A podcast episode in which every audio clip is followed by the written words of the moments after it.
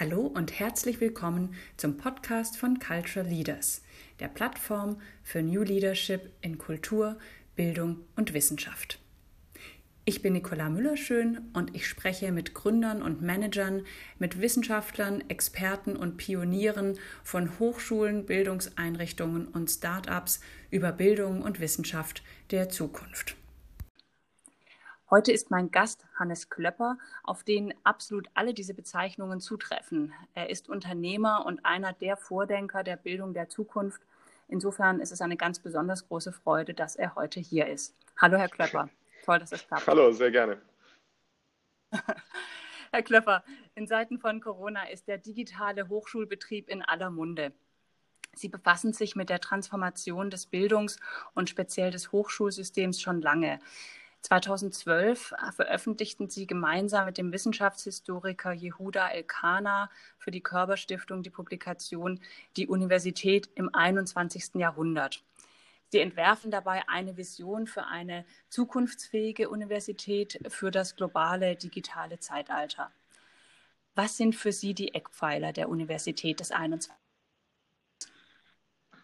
Ähm, also im, äh, im, Buch haben wir im Prinzip zwei ähm, große Themen aufgemacht. Das eine ist das Thema Curriculumreform, also die Frage, was sollte Gegenstand universitärer Lehre sein? Und das andere ist äh, das Thema Technologie. Wie sollten wir äh, im digitalen Zeitalter lehren und lernen?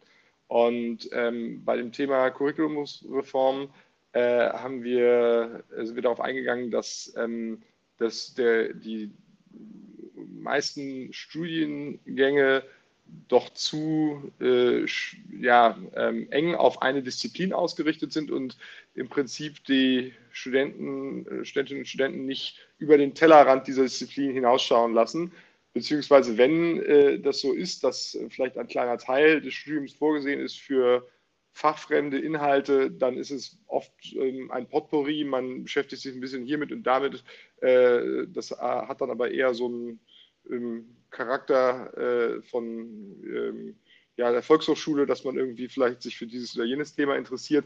Aber das Ganze, äh, das, das, fügt sich nicht, äh, oder diese einzelnen Elemente fügen sich nicht zu einem Ganzen, das äh, vielleicht mehr ist als die Summe seiner Teile. Und unser Ansatz war es dort fortzuschlagen, dass man äh, Curricula so reformieren sollte, dass äh, es Teil eines jeden Studienganges sein sollte, sich mit, auch mit Fragen ähm, der Lebenswirklichkeit auseinanderzusetzen, Problemen, die ihrer äh, Natur nach messy und komplex sind. Ähm, also ähm, die, äh, das sind, können Probleme sein, wie zum Beispiel jetzt die Corona-Pandemie. Das war tatsächlich, also Pandemien äh, sind ein Beispiel, was wir auch äh, nennen. Es könnte aber auch Armut, der Klimawandel oder Dinge dieser Art sein, die eben extrem komplex sind und aufzeigen, dass nicht eine Disziplin äh, alle Antworten hat. Ne? Es ist, äh, man kann die Pandemie eben nicht allein mit medizinischem Wissen bekämpfen, man kann sie nicht allein äh, mit, ähm, ja, äh, also sie hat äh, wirtschaftliche Konsequenzen natürlich, wofür, ähm, wo man Antworten finden muss und muss viele weitere Dinge auch. Ähm, da geht es also darum, Leuten, äh, Studierenden, diese Komplexität vor Augen zu führen. Es geht nicht darum, dass sie äh, ähm, lernen, Lösungen für diese Probleme zu finden, denn das sind ja Probleme, die die Menschheit zum Teil schon seit Jahrtausenden begleiten, sondern ähm, interdisziplinär, sie in interdisziplinärer Dialogfähigkeit zu trainieren und ihnen die Augen dafür zu öffnen, dass auch andere wichtige Beiträge äh, zu einer Diskussion zu, äh, zu bringen, führen haben. Also, dass man diese Diskussion führen muss und andere auch wichtige Beiträge dazu ähm, ja, beizutragen haben. Der zweite Teil ist das Thema der, Digitalis der Digitalisierung.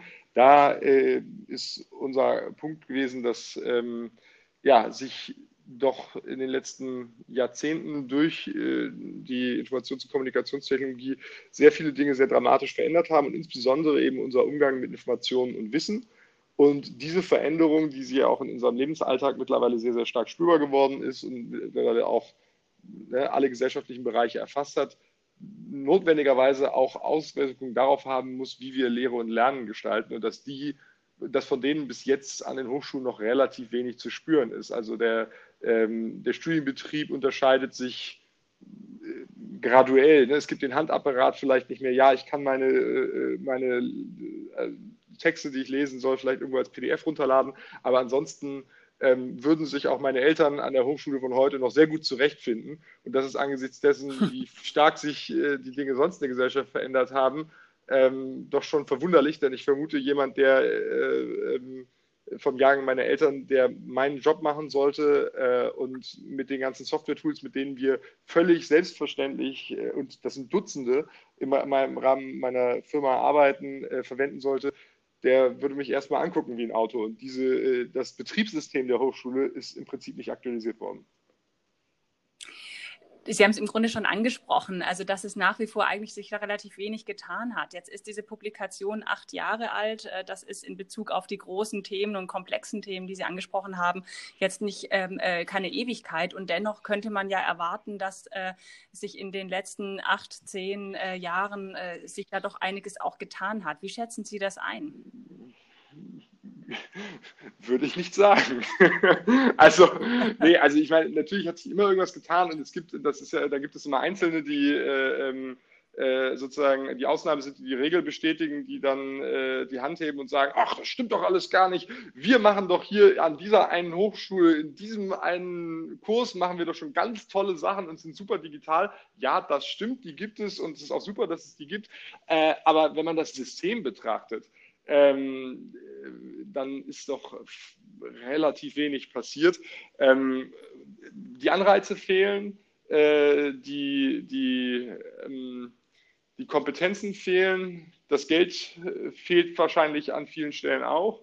Ähm, und ähm, das, so, so, gerät das System halt nicht in Bewegung, sondern macht eben Dienst nach Vorschrift. Ne? Der ist nicht so schlecht. Ich meine, ne, die, die Welt, in der wir leben, äh, wird ja im Wesentlichen von Leuten gestaltet, die dieses System durchlaufen haben. Und äh, auch wenn es natürlich vieles gibt über äh, dass wir alle nicht glücklich sind, äh, geht es uns ja grundsätzlich so nicht so schlecht. Insofern, ne, man kann auch drauf gucken und sagen, if it ain't broke, don't fix it. So, ne? ähm, läuft doch, aber ich glaube, da ist auf jeden Fall noch Luft nach oben.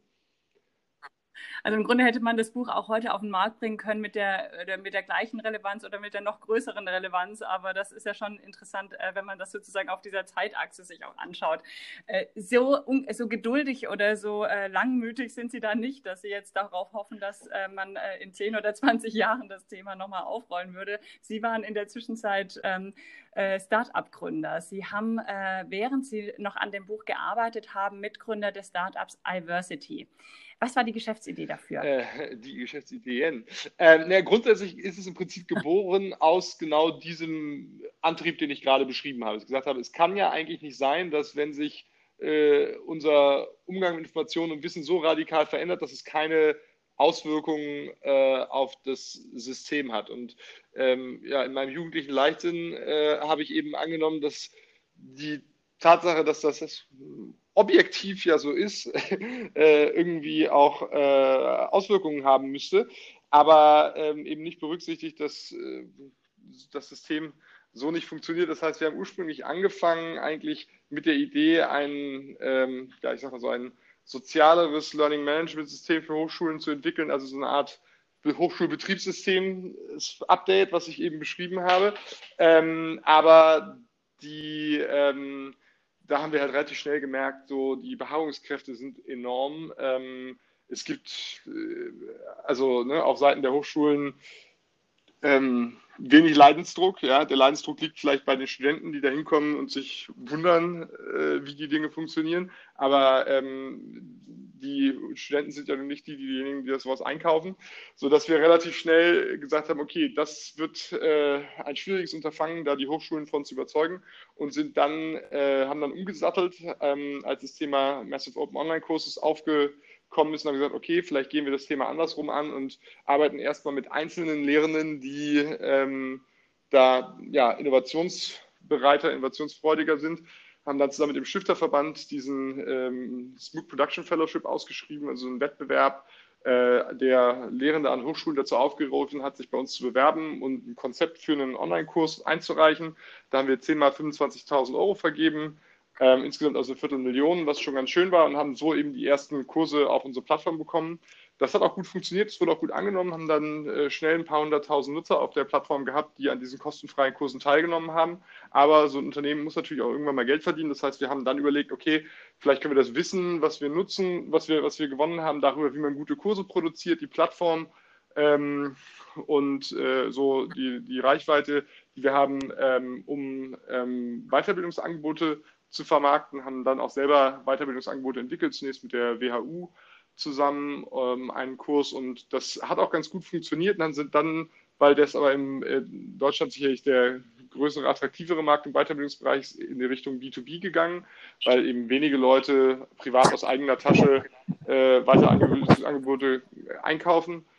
Und auch das ähm, hat ein bisschen ganz gut angelaufen, hatten einige große Kunden, Deutsche Bahn, RWE und dergleichen, ähm, die äh, das, das äh, genutzt haben, aber ähm, haben auch festgestellt, dass es für die auch noch so neu ist, dass es ähm, auch da nicht leicht war, jetzt irgendwie schnell zu skalieren. Das haben auch viele andere in dem Markt festgestellt, dass einfach ähm, es gibt dann immer einzelne Leute, die irgendwie in der Innovationsabteilung sitzen oder auch im Weiterbildungsbereich, die für so neue äh, Ansätze offen sind, die das spannend finden, die aber ähm, ja, auch da, auch die, auch die Transformation dieser Unternehmen ist natürlich ein komplexes Unterfangen und äh, da irgendwie äh, solche Lehrangebote irgendwie konzernweit auszurollen, war dann eben auch mal mit Betriebsrat und den ganzen Hürden, die es da so gibt, auch nicht so ganz einfach, sodass ähm, ja auch das äh, nur so relativ langsam vom Fleck gekommen ist und ähm, das dann aus Sicht äh, von so Venture-Kapital-Investoren irgendwie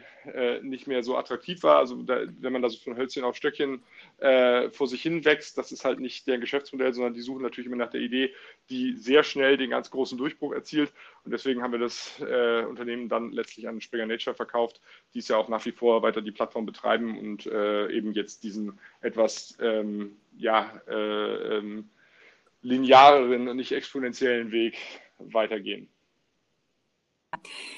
Jetzt ähm, haben Sie ja, äh, wenn man das jetzt ein bisschen flapsig formulieren will, schon gute Therapieangebote für die Hochschulen äh, äh, im Köcher. jetzt hat es eine gewisse Ironie, aber auch, wie, wie ich finde, auch eine, äh, einen interessanten Twist sozusagen, dass Sie als CEO in das Startup Hello Better eingestiegen sind äh, im vergangenen Jahr, das Online-Trainings bei psychischen Erkrankungen anbietet.